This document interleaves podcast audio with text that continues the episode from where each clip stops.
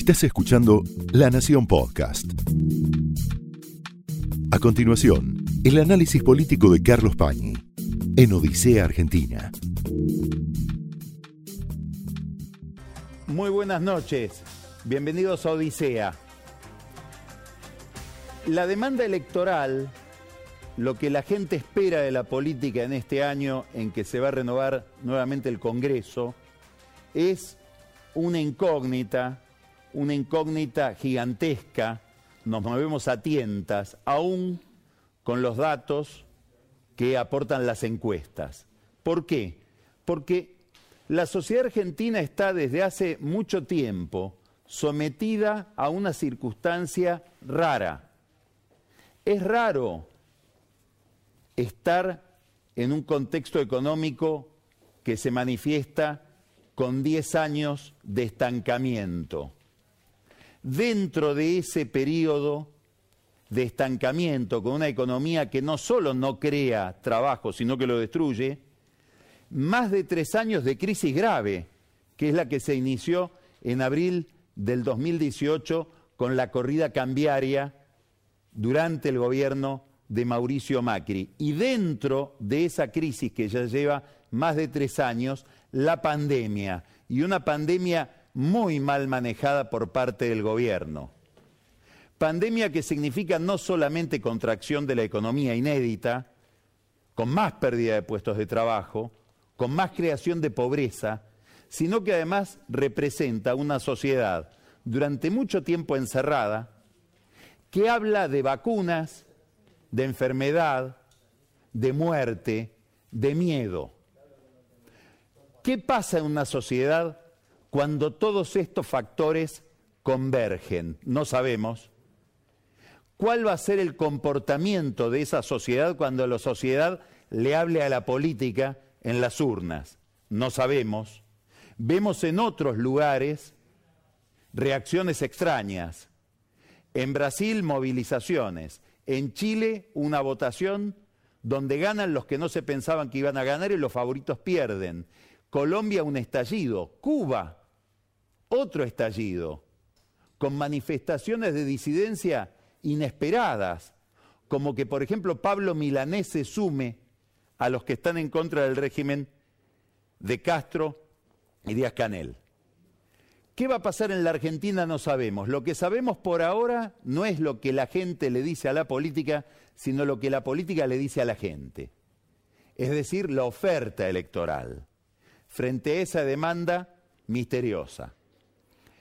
Dentro de esa oferta que se acaba de configurar este fin de semana, un gobierno amenazado por tres desafíos que el propio gobierno se fijó como tres cuestiones a resolver, o por lo menos a atenuar. Lo dijimos hace tiempo, con esta formulación, que en realidad tomamos de conversaciones internas del gobierno, del oficialismo, y de una formulación que acuñó Sergio Massa. Tenemos que derrotar, dicen ellos, tres IES. La inseguridad, que persiste, que no tiene reversión. La inmunidad, que es todo un problema.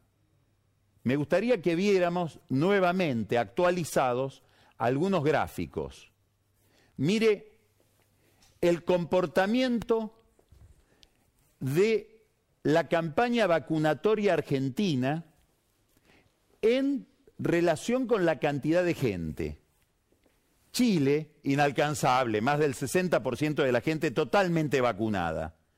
Pero vamos muy detrás de Colombia, vamos muy detrás de México, vamos detrás de Brasil, cuyo gobierno está impugnado por la pésima política frente al COVID. Estamos por debajo del promedio mundial.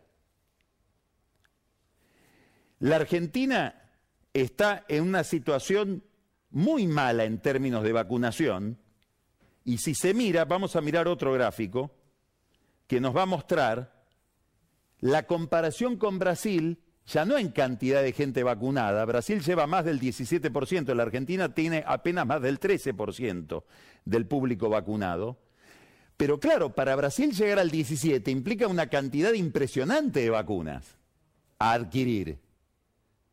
Es mucho más mérito el 17% de Brasil que el 13% de la Argentina, si lo consideramos por la cantidad de vacunas que cada país tiene que adquirir para llegar a esa proporción.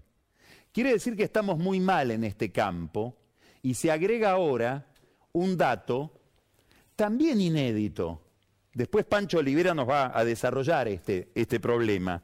Un paro del sector de la salud en medio de la pandemia porque el gobierno no puede manejar la política de precios de la salud. Un paro que lleva adelante el gremio de sanidad, que conduce Héctor Daer, cuya hija acaba de ser incorporada a la lista de candidatos de diputados de la legislatura local en la ciudad de Buenos Aires. Héctor Daer, que es probablemente, y sin probablemente, el sindicalista más cercano a Alberto Fernández, el que le prestó la estructura de su sindicato para que Alberto Fernández pueda constituir su partido político que se llama Parte, que está subsumido ahora en el frente de todes o todos, no sé cómo se dice.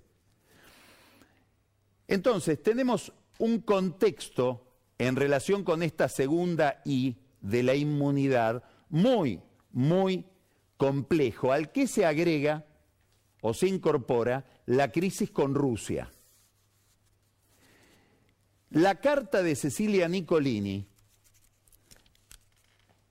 al encargado del fondo de inversión ruso que administra la venta de la vacuna Sputnik, tuvo un párrafo que pasó casi inadvertido, que no habla mal del gobierno, no habla mal de Nicolini, todo lo contrario, habla de la opacidad con que se mueve Rusia en este campo.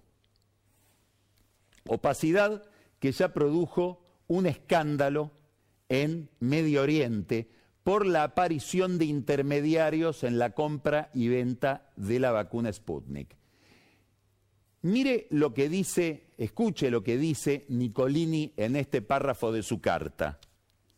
Me gustaría agregar, dice, le dice Anatoly Breverman, que alguien de su equipo de producción le está pidiendo al laboratorio Richmond de Marcelo Figueiras que le solicite al Ministerio de Salud argentino que le haga la factura y que reciba el pago completo por las dosis producidas acá. Es decir, que Figueiras y Richmond funcionen como intermediarios, no que Figueiras produzca la vacuna, se la entregue al fondo de inversión ruso y el fondo de inversión ruso, como está pactado en el contrato, se la siga proveyendo al gobierno argentino. No. Ahora quieren que el proveedor, el que cobra, sea Figueiras. Gran signo de interrogación de para qué. ¿Para qué un intermediario? Le dice Nicolini ante esta información, como usted puede comprender, nosotros no podemos modificar el contrato y aún menos tener un intermediario local en esto y pagarle una suma adicional en impuestos porque habría que pagarle una suma adicional por el impuesto que tiene que tributar Richmond, el laboratorio, que no tributa a Rusia, porque fue exceptuada de ese impuesto en la importación. Podría ser, le dice eh, Nicolini, un gran problema político con la opinión pública que no podemos siquiera enfrentar si cambiamos una letra del contrato original. Nosotros estamos siempre dispuestos para encontrar soluciones, pero nunca fuimos informados oficialmente por ustedes, con quienes tenemos el contrato, para estudiar esta opción. Yo le pedí una llamada por esto varios días atrás e informé acerca de nuestra situación, pero todavía no tuve información oficial de parte de Rusia. Difícilmente la tenga, porque lo que le están proponiendo es un negociado. El gobierno dice que hay un tema de impuestos, etcétera, pero ella dice algo muy concreto. Si hubiera un problema de impuestos por parte de Rusia, de problemas, lo hubiera planteado el fondo ruso al gobierno argentino. No dice, vino alguien de su equipo a hablar con Figueras. Figueras evidentemente dio aviso al gobierno argentino de que hay algo raro.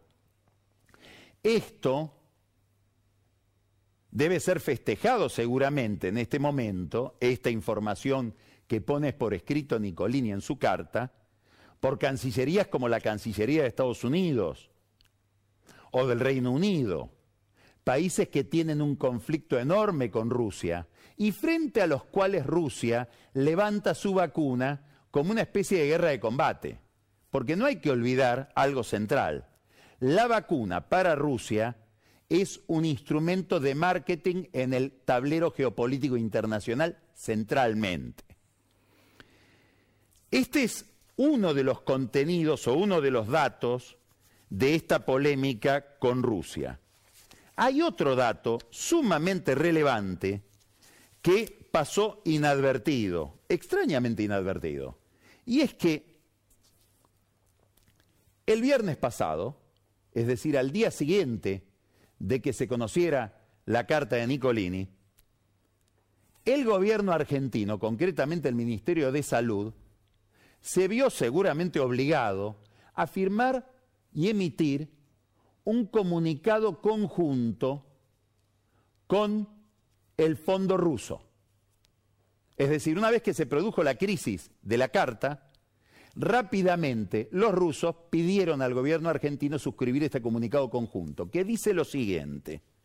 Luego de una reunión virtual entre el Ministerio de Salud de la Nación y el equipo del Fondo Ruso de Inversión Directa, que se desarrolló hoy, viernes, reafirmamos nuestro trabajo conjunto para garantizar y acelerar el suministro de la vacuna Sputnik a la Argentina. Confiamos en que resolveremos todos los problemas de manera positiva y que continuaremos con el compromiso asumido. Es decir, ya no se habla más ni de contrato, ni de cancelar el contrato, ni que los, funcionarios argentinos están sometidos a investigaciones judiciales por los incumplimientos de Rusia. Además, dice el comunicado, y esto es muy importante, como vamos a ver, como resultado de este compromiso, logramos impulsar la producción local y ya tenemos casi dos millones de dosis de ambos componentes aprobados o en proceso de aprobación para su pronta distribución. La producción en el país convierte a la industria farmacéutica argentina en un líder regional, capaz de proveer medicamentos de alta calidad y generar empleo, dice el Fondo ruso y el gobierno argentino. Nuestro principal objetivo es trabajar para minimizar el impacto de la pandemia vacunando a la mayor cantidad de personas lo antes posible y seguiremos haciendo nuestro máximo esfuerzo para lograrlo. Quiere decir, le decimos al mundo que lo que dijimos en la carta de Nicolini en realidad no lo tendríamos que haber dicho. Todo es acuerdo y conciliación. ¿Qué es lo interesante de esto? Primero lo que ya dijimos.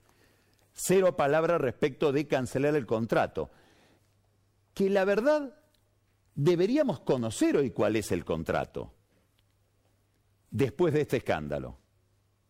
Es decir, qué cosas comprometió la Argentina, qué cosas comprometió Rusia y a qué cosas renuncia la Argentina después de este comunicado conjunto, donde dice no vamos a reclamar. En segundo lugar, el párrafo donde Ambos dicen, el, gobierno ruso y el gobierno argentino, el fondo ruso que es del gobierno y el gobierno argentino, un elogio a la vacuna Sputnik porque se produce en la Argentina, igual que la de AstraZeneca con Sigman. Quiere decir, y esta es una pregunta que habría que hacerle a Alberto Fernández, que no se aplica un criterio sanitario para decidir cuál es la buena o mala vacuna, sino un criterio económico de si se fabrica o no se fabrica acá. Quiere decir que a los chicos que están esperando la vacuna Pfizer, la única pediátrica porque tienen comorbilidades, hay que decirle, mira, la seguirás esperando porque tenés la desgracia de depender de una vacuna que no se fabrica en la Argentina. Es decir, que no hay ningún industrial argentino que la fabrique y que se beneficie con esa fabricación no genera empleo tu vacuna.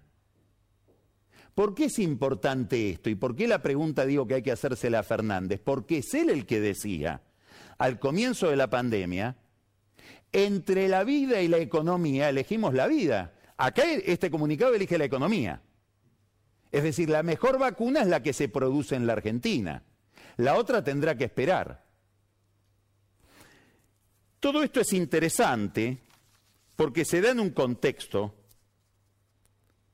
donde, por ejemplo, Rusia acaba de respaldar al gobierno dictatorial de Nicaragua, que con distintos subterfugios ya suprimió la competencia electoral de noviembre porque no hay ya candidatos, fueron todos dados de baja por Daniel Ortega, dos hijos de Daniel Ortega, que están bajo investigación internacional, amenazados al circular por el mundo, ya encontraron refugio en Rusia. Y además el gobierno ruso, en una relación que tuvo, en una reunión que tuvo el canciller ruso Lavrov con el canciller Moncada, que es el canciller de Nicaragua, dijeron, dijo Rusia, no vamos a permitir que terceros países interfieran en la vida interna de Nicaragua, el argumento de la soberanía y de la no intervención, aun cuando hay violaciones graves a derechos humanos. Ha habido manifestaciones donde se produjeron 350 muertos en Nicaragua, de los cuales Ortega reconoce ya 200 a lo largo de estos años, sino que además en ese comunicado agradece Nicaragua, escuche bien, la puntualidad con que Rusia provee la vacuna Sputnik.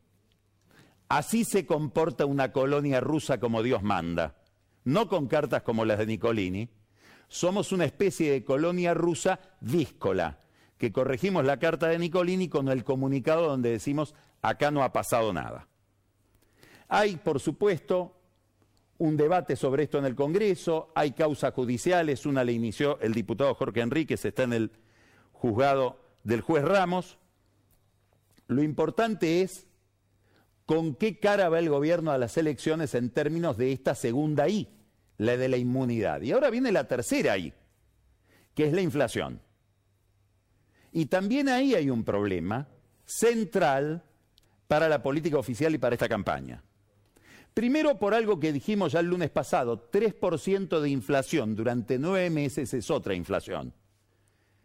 Es una inercia mucho más difícil de revertir.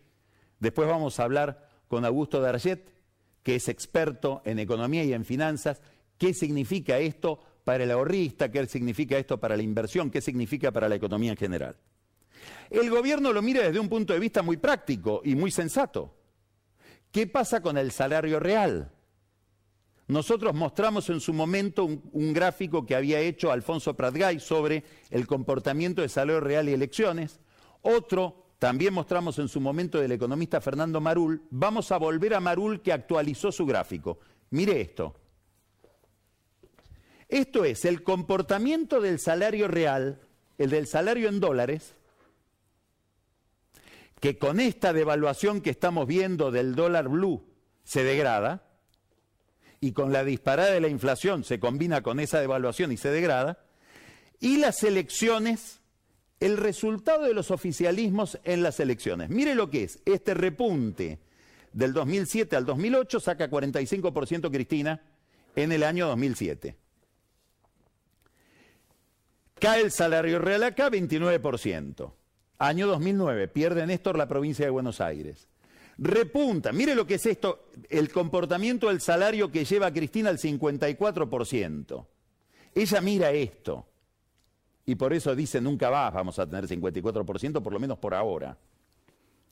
Se estanca, vuelve a un 33% el oficialismo, 37 en el 15, Daniel Jolie, 42, mire esto, ¿eh? esto es el salario real durante 2016-2017 el gran triunfo de Macri con el 42%, que en una elección de medio término hay que ir prácticamente a la presidencia de Alfonsín para encontrar algo igual.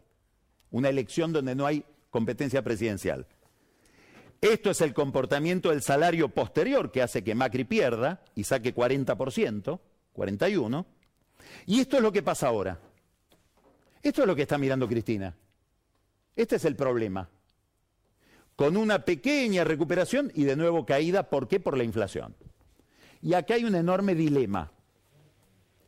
¿Por qué? Porque si empezamos a mirar la documentación, documentación que por ejemplo emite el Congreso, la Oficina de Análisis Presupuestario del Congreso, sobre emisión, y la emisión está ligada a la inflación, los datos son impactantes. ¿Por qué? Porque en el mes de mayo la emisión fue prácticamente cero, 3.500 millones de pesos. En el mes de junio, la emisión pasó de 3.500 millones de pesos a 70.000 millones de pesos. ¿Escuchó? De 3.500 a 70.000 millones. Y en lo que va de julio, ya pasó de 70.000 millones a 100.000 millones. Y no terminamos julio, estamos en 26. Quiere decir que hay una escalada de emisión que explica la inflación, pero explica también el comportamiento del mercado respecto del dólar, que se cubre respecto, que se cubre por el peligro que significa esta emisión en términos inflacionarios para el futuro. Es decir, el dólar quieto, el dólar oficial quieto, la inflación disparada, la brecha que se amplía, perspectiva de devaluación, antes o después de la elección. Esta es una gran preocupación de Cristina. Tal es esta preocupación que el sábado, en Escobar, en el acto de presentación de los candidatos del Frente de Todes, dijo algo inesperado. Dijo, nosotros vamos a recibir del Fondo Monetario Internacional una especie de moneda de juguete, pero que sirve para integrar las reservas del Banco Central, que son los derechos especiales de giro la vamos a usar, son más o menos 4.300 millones de dólares, para pagarle al Fondo Monetario los dos compromisos que tenemos en septiembre y en diciembre, 1.800 y 1.800. ¿Cómo? Sí, sí, sí. Con la plata que nos da el fondo, le vamos a pagar al fondo. Pero no era que el Senado había dicho por escrito, los senadores de Cristina, que esa plata de ninguna manera se iba a usar para pagar deuda, se iba a usar para reanimar la economía en medio de la pandemia. No, ahora no.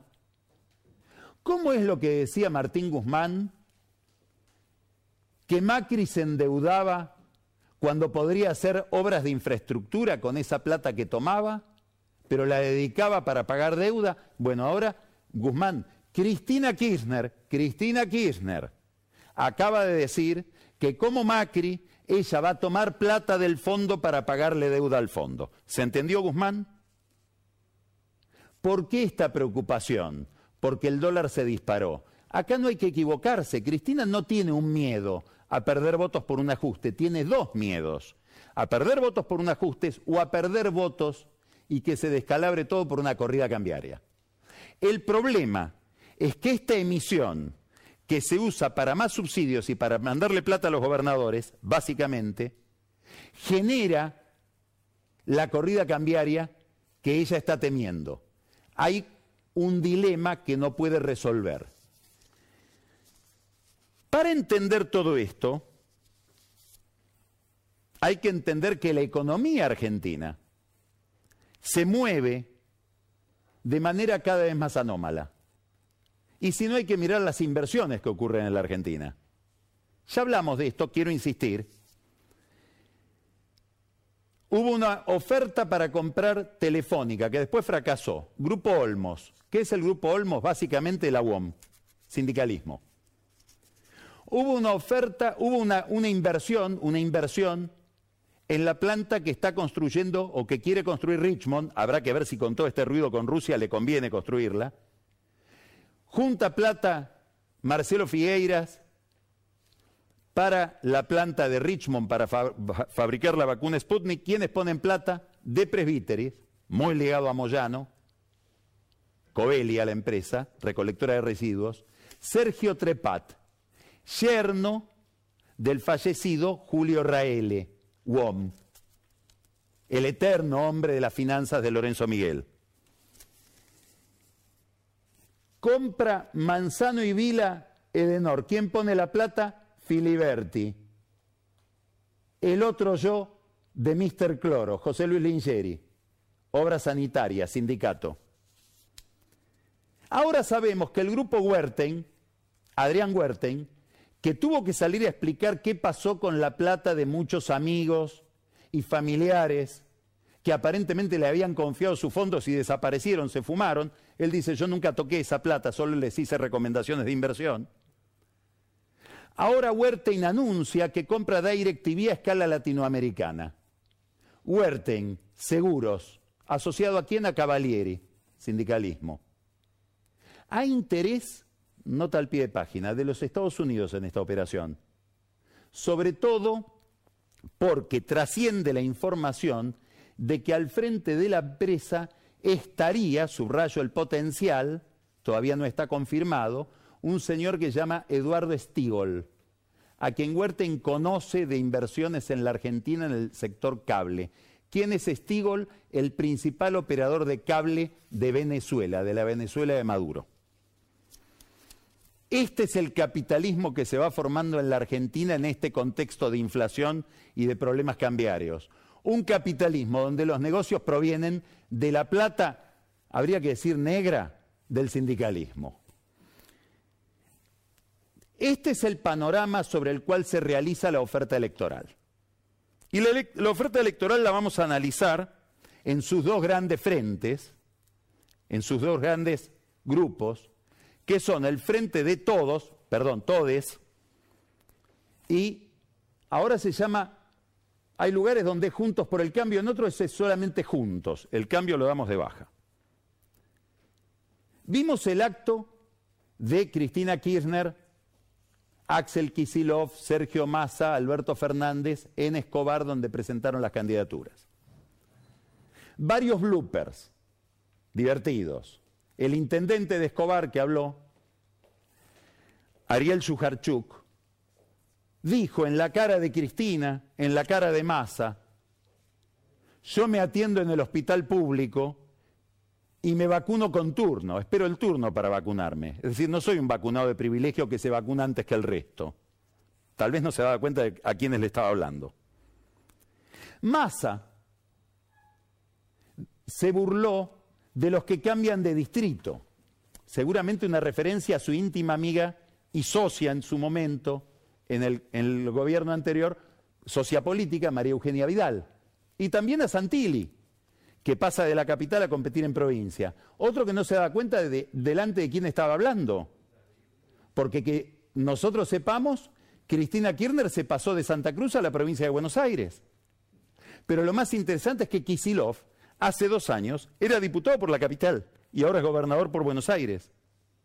Ahora, lo más insólito de todo es que Kisilov anoche, en una entrevista con Jadrowski en C5N, él se burlaba de los que cambian de distrito. Es decir, Kisilov se olvidó de que Kisilov era diputado por la capital hace dos años y hoy es gobernador de la provincia de Buenos Aires. Todo esto en el clima electoral que describía al principio, con una sociedad bastante angustiada. En ese acto hubo algo mucho más interesante, que fueron los discursos de Cristina Kirchner, donde dijo eso que, mencioné del, del, Fondo Monetario, de Kisilov y de Massa. Esos tres discursos si uno tuviera que ir al centro del discurso, al centro del mensaje, el centro del mensaje es, miren, habíamos prometido muchas cosas, pero no pudimos hacer nada porque nos agarró la pandemia. Tuvo que salir Alberto Fernández a defender su gobierno y a recordar que algunas cosas hizo. Y parecía en el discurso que Alberto Fernández les estaba hablando en realidad a Kisilov, a Cristina Kirchner y a Massa, sus principales socios, diciendo, miren que yo algunas cosas hicimos, no me tiren tan abajo del camión. Es obvio que hay muy poca vocación, y tal vez tengan razón, por parte de Cristina Kirchner, de Massa, de Kisilov, para defender la obra de Alberto Fernández. Aún así, Cristina ha vuelto, Cristina, que es la que organiza la oferta electoral, porque es la líder de este oficialismo, volvió a la lógica del 2019 en esto que estamos conociendo como listas del Frente de Todes.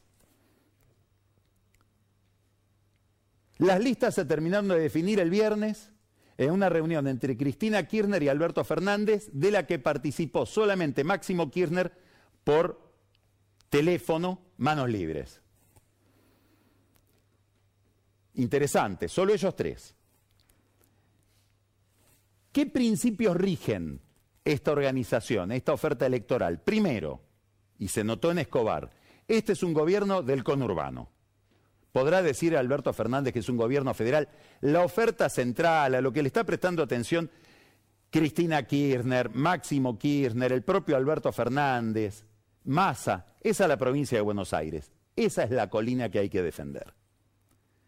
Tanto es así que se les escapa un conflicto en Santa Fe, que está abierto, donde un ministro de Alberto Fernández, Agustín Rossi, arma una lista en contra de Perotti, del gobernador de Santa Fe, con una peculiaridad.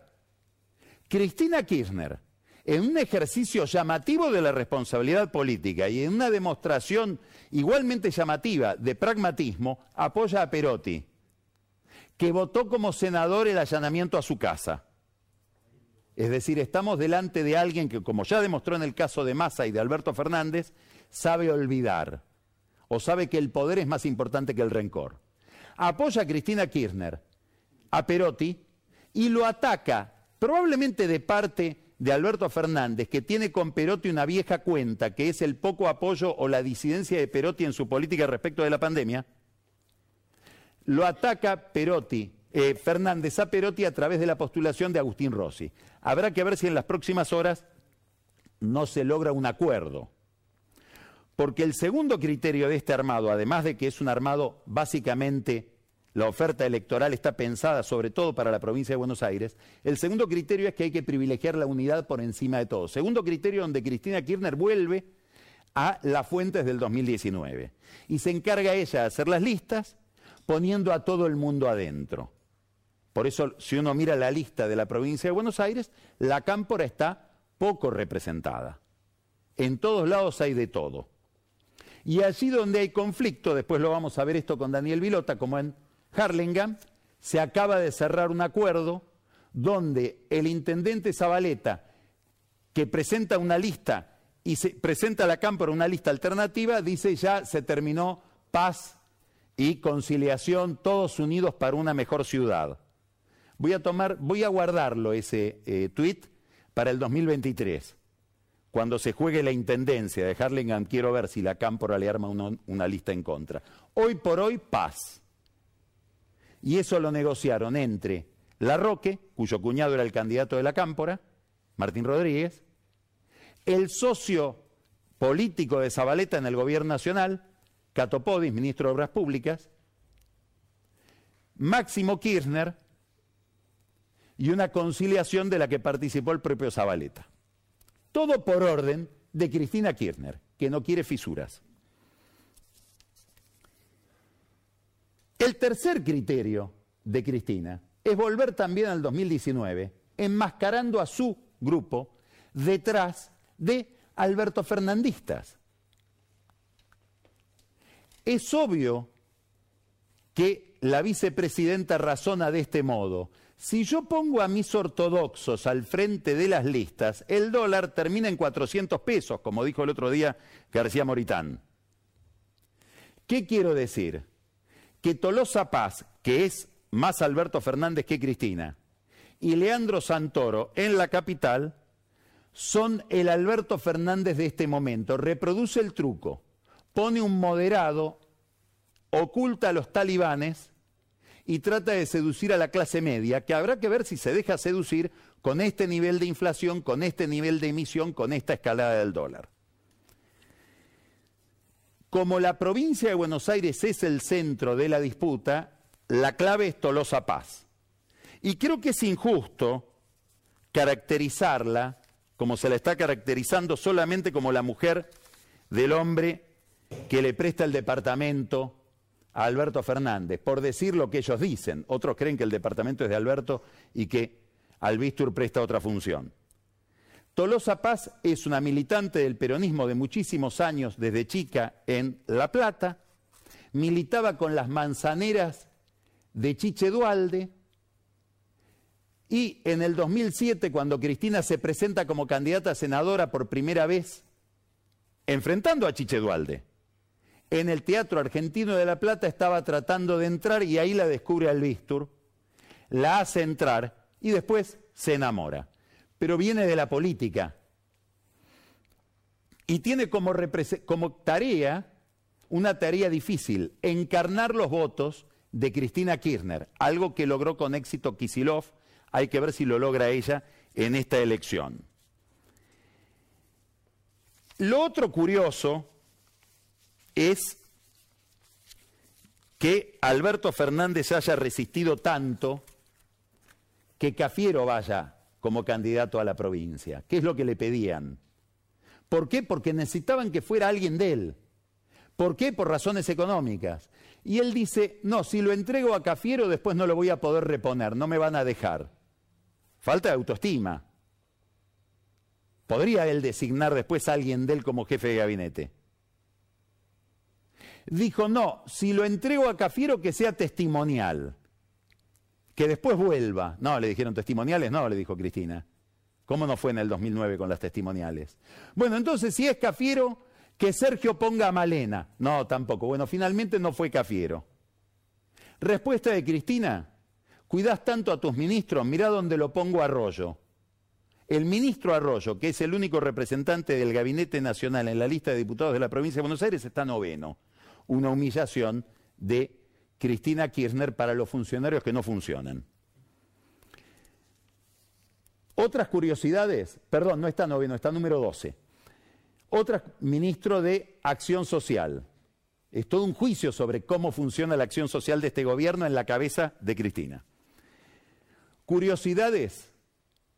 En la capital federal, el oficialismo va representado por Leandro Santoro, radical,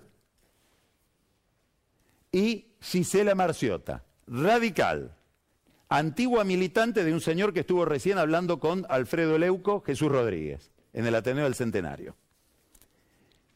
Y para inyectar más peronismo en esas listas, Carlos Heller, que es de un partido propio, el Partido Solidario, y un viejo compañero de ruta del Partido Comunista.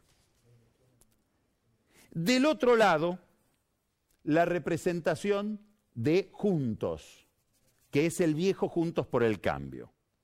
Lo primero que hay que hacer es cambiarle el nombre, evidentemente, porque en la provincia de Buenos Aires ya no se llama más Juntos por el Cambio porque daría la impresión de que las encuestas dicen que esa marca está quemada. Lo segundo que hacen es esconderlo a Macri, como que es obvio. Tanto que Jorge Macri hizo una campaña diciendo más Jorge que Macri. Esta animadversión o esta estigmatización de Mauricio Macri es aprovechada por el gobierno, que todo el tiempo basa su campaña en la pandemia no nos dejó cumplir con nada y además tuvimos la herencia pésima de Macri. A tal punto que Alberto Fernández, en el acto de Escobar, dijo que él conoce de casos de empresarios que quisieron, escuche, ¿eh? Que quisieron invertir durante el gobierno de Macri, que pedía de rodillas inversiones, y que el gobierno mismo les dijo, no, no inviertan, no hay que invertir, hay que importar. Si ustedes quieren crear fuentes de trabajo, nosotros nos negamos a eso. ¿Será verdad? Me hace acordar a un personaje que no quiero mencionar porque ya falleció de la política cordobesa, muy importante, de quien un adversario de él, de la interna peronista, dijo, no es que miente, odia la verdad va más allá de mentir. Lanzamiento de Santilli, igual que el lanzamiento de Escobar. Uno mira la foto e hicieron bien en sacarle cambio a Juntos por el Cambio porque no hay ningún cambio ahí. Es una foto donde están Horacio Rodríguez Larreta, Diego Santilli, Cristian Ritondo, Miguel Piqueto, Patricia Bullrich. Es una foto curiosa porque así como van radicales en el frente de todes, estos son todos antiguos peronistas, igual que María Eugenia Vidal en la capital. Solo ajenos habían ahí Elisa Carrió y Jorge Macri, que curiosamente, otra novedad, ahora sí una novedad, un cambio en Juntos, se abrazaron, después de lo mal que se llevaba Carrió con Jorge Macri. Santilli, ya dijimos cosas que nos dicen desde el Frente de Todes. Santilli, una entrevista interesantísima por las cosas que dijo Santilli, que le efectuó acá en La Nación Más ayer Luis Majul. Entre las muchas cosas que dijo Santilli en esa entrevista, dijo que él recorrió 45 minutos, se equivocó, corrigió después, 45 municipios del conurbano, claro, tiene que demostrar que es bonaerense, siendo porteño, para escuchar a la gente.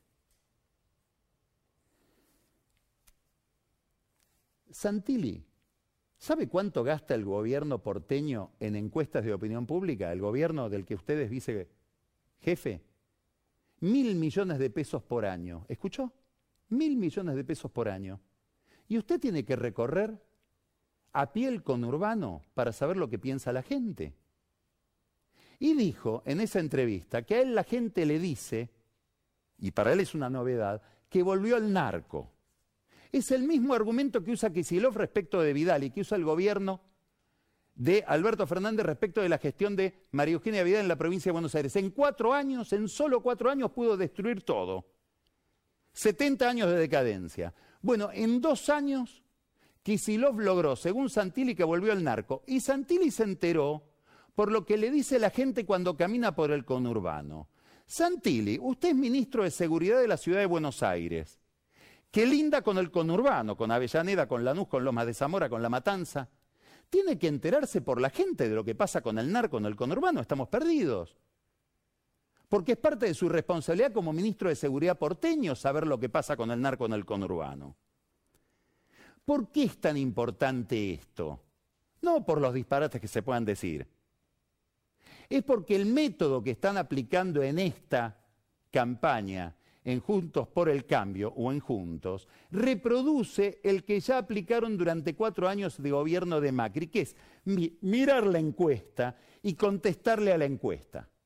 Decir lo que la gente pretende supuestamente que digan. Renunciar al proyecto político, renunciar a cualquier programa. Así le fue. Este fue el error. Sería interesantísimo que no vuelvan a cometerlo. La gran pregunta es de dónde vendrá la renovación, si es que la gente espera alguna renovación. De Ricardo López Murphy, de Manes, de Randazo, Manda, Randazo, está bien, Mandazo, compiten entre ellos. Es decir, Randazo busca el voto del disidente de Alberto y de Macri, y Manes en alguna medida también en la interna de Juntos. Compiten entre sí, además de Manes competir con Santilli. ¿Alguno de los dos logrará encarnar una mínima renovación? El gobierno mira esa pelea. ¿Y detrás de quién está? Y de Manes. Porque lo mejor que le puede pasar al gobierno es alentar a Manes, que Manes pierda frente a Santilli y que quede opacado Randazzo, porque si Randazzo crece, sí el frente de Todes está en un problema en la provincia. ¿Es verdad que está Massa detrás de Manes a través de Gerardo Morales? Hay una vieja relación entre Massa y Gerardo Morales y Gerardo Morales es un gran promotor de que el radicalismo enfrente al PRO en esta interna.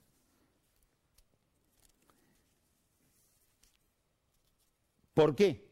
Porque detrás de la cabeza de Massa, detrás de la jugada de Massa, de su acuerdo con Morales, está un viejo proyecto que el radicalismo no vaya con el PRO, sino que vaya con un sector del peronismo. Es lo que quedó frustrado el 2015 en la convención de Gualeguaychú. Son juegos de poder en la colonia rusa frente a una sociedad que soporta 10 años de estancamiento, 3 años de crisis financiera y un año y meses ya de pandemia encerrada, con miedo al virus y esperando que llegue la otra ola. Estás escuchando La Nación Podcast. A continuación, el análisis político de Carlos Pañi en Odisea Argentina.